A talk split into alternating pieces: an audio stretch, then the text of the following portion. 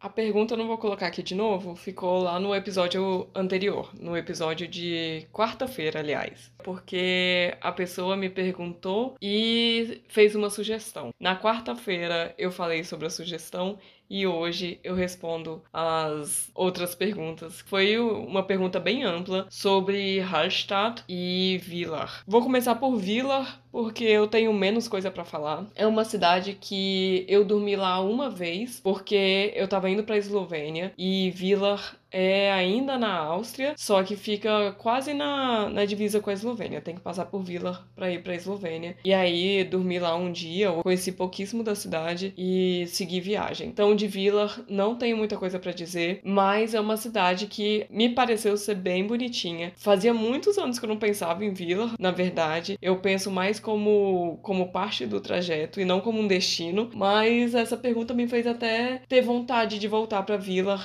e conhecer a cidade com mais afinco, curtindo realmente Vila e não como uma cidade de, de apoio para uma viagem. Não tenho muita coisa para dizer além disso, dela ter sido para mim uma cidade de apoio quando eu tava indo para Eslovênia, que eu já fui várias vezes. É um país muito maravilhoso e normalmente quando eu vou para Eslovênia, a primeira cidade que eu paro é em Bled, que é uma ilha maravilhosa. Tem vídeo no YouTube. Eu já fiz vídeo no YouTube sobre a Eslovênia por completo. Acrescentei Eslovênia aqui só porque Vila Vila era a minha cidade de apoio em direção à Eslovênia. Então, se você for para Vila, saiba que tem essa possibilidade de você conhecer a Eslovênia porque é muito pertinho. Acho que Vila é uns 50 minutos de distância de Bled, que é essa cidade na Eslovênia que eu adoro e que, que eu fiz o vídeo também no YouTube. Eu vou deixar o link aqui para vocês. Hallstatt é outra cidade que eu já fui milhões de vezes, é uma parada quase que obrigatória para quem vem para Áustria. Pelo menos é uma cidade que tá na lista de desejos de muita gente e todo familiar, amigo que vem visitar a gente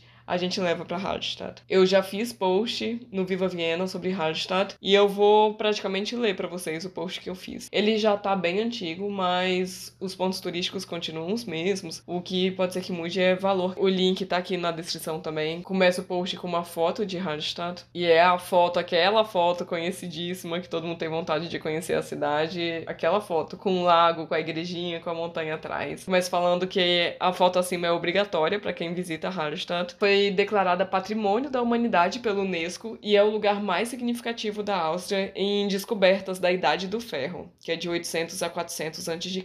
A Idade do Ferro é dividida em dois períodos e um deles se chama Cultura Hallstatt, justamente pela importância do vilarejo austríaco. Tem um link no post para você ler mais sobre esse período, eu não me estendi muito sobre ele não. Outra curiosidade é que os chineses gostaram tanto de lá que fizeram uma cópia perfeita em tamanho real com um lago e tudo na China, em um lugar chamado Huizhou. Lógico que não é assim que se fala, mas escreve H-U I-Z-H-O-U.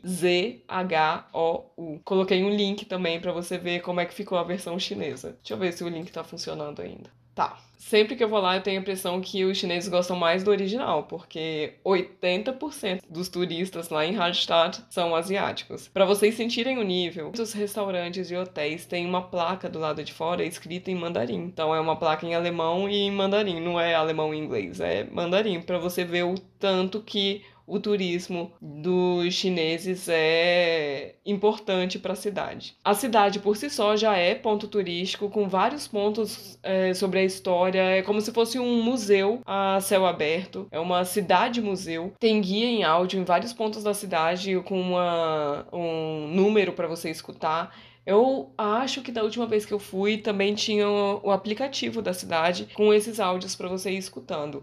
Eu tenho que que confirmar, mas se você quiser, dá uma olhada aí onde você baixa o aplicativo no celular, se tem o da cidade de Hallstatt. Eu acho que tinha, mas eu fui a última vez, claro, antes da pandemia, né? Então faz um tempinho. E isso tudo eu tô falando de uma cidade que em 2014 tinha 788 habitantes, menos de mil habitantes. E é uma cidade com as placas em mandarim, uma cidade tão famosa e tão turística. Um vilarejo, né? Muito pequenininho. Coloquei no post também informações importantes para turistas lá em Hallstatt, para você saber mais sobre a história da cidade e da cultura. Esse guia em áudio você adquire no centro de atendimento ao turista. Fica bem na entrada da cidade, é impossível não encontrar. E lá você vai encontrar um mapa também. Ah, normalmente é fechado aos domingos, exceto em julho e agosto por ser alta temporada. De junho a setembro, aos sábados e feriados fica aberto somente das 9 às 13. Isso antes da pandemia, tá, gente? Agora pode ser que o horário tenha mudado. Com guia em áudio em mãos, você fica atento às placas pela cidade e clica no número que ela indicar para você ouvir sobre o local. Coloquei uma foto aqui no, no post para vocês identificarem mais fácil. Para fazer alguns passeios é necessário reservar antes. Então pesquise o que você quer fazer na cidade para já ir com reserva, porque é praticamente impossível você decidir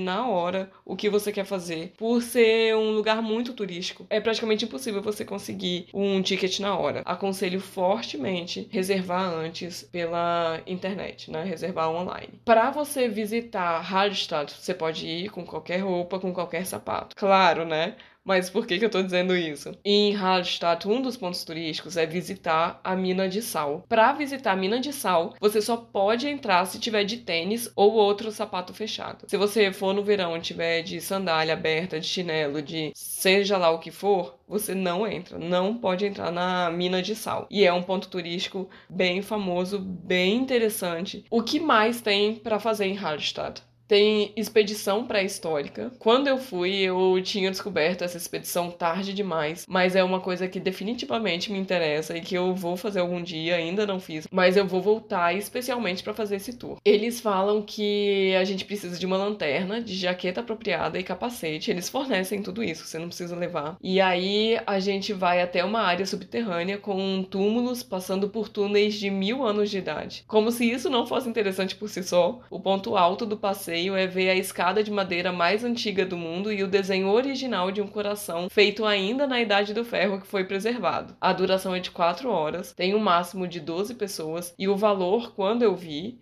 no dia do post, era de 42 euros por adulto e 21 euros por criança. O passeio só pode ser feito por maiores de 10 anos. Ou seja, eu só vou fazer esse passeio daqui a 7 anos, quando a minha filha tiver idade.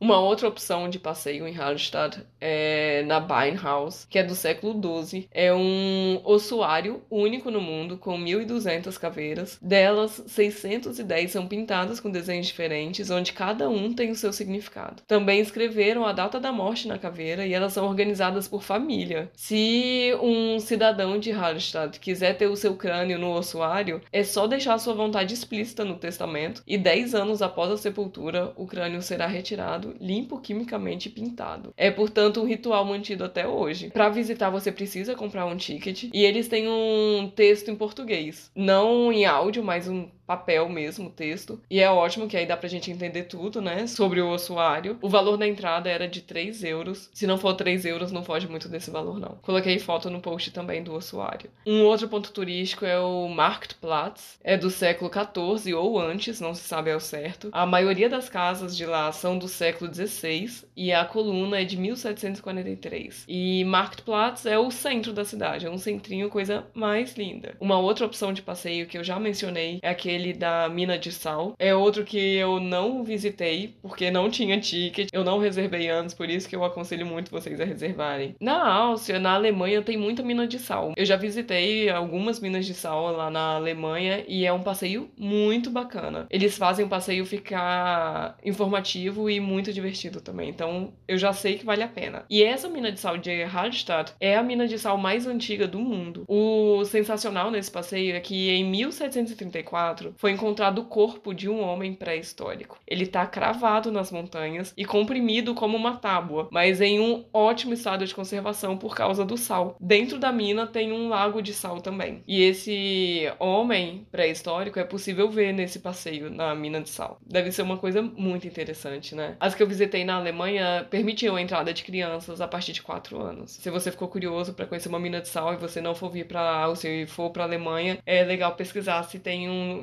em algum lugar perto de onde você vai. As que eu fui foi em uma cidade chamada Bad Reichenhall e a outra em Berchtesgaden. Volto a frisar que as duas cidades ficam na Alemanha, perto da divisa com a Áustria, mas na Alemanha. Para visitar a mina de sal, ou simplesmente para ter uma linda vista panorâmica da cidade e da região, você deve seguir as placas escritas Höhlenwelt, a pé mesmo, é perto. E aí você vai seguir essas placas direitinho, você vai chegar numa estação para pegar um funicular até o alto. O valor ida e volta é 13 euros por adulto, ou era, né? O valor de ida e volta mais a visita à mina de sal era 24. Vale a pena comprar tudo junto. Aí eu coloquei a foto do funicular, coloquei a que eu fui à toa, né? Eu fui só para tirar foto lá de cima, não consegui entrar na, na mina de sal porque eu não tinha reservado o ticket antes, mas coloquei as fotos, a foto da vista panorâmica. É uma cidade que realmente vale muito a pena conhecer. Agora no outono ela deve ser incrível com as folhas coloridas. Então acho que Hallstatt é uma boa pedida qualquer que seja a época do ano. É isso, gente. Espero que vocês tenham gostado. O post que eu escrevi, todos esses nomes estranhos, todas essas informações que eu dei para vocês, tá aqui na descrição do vídeo para você ler, para você ver as fotos e ver se combina com o que você quer conhecer na sua viagem, tá?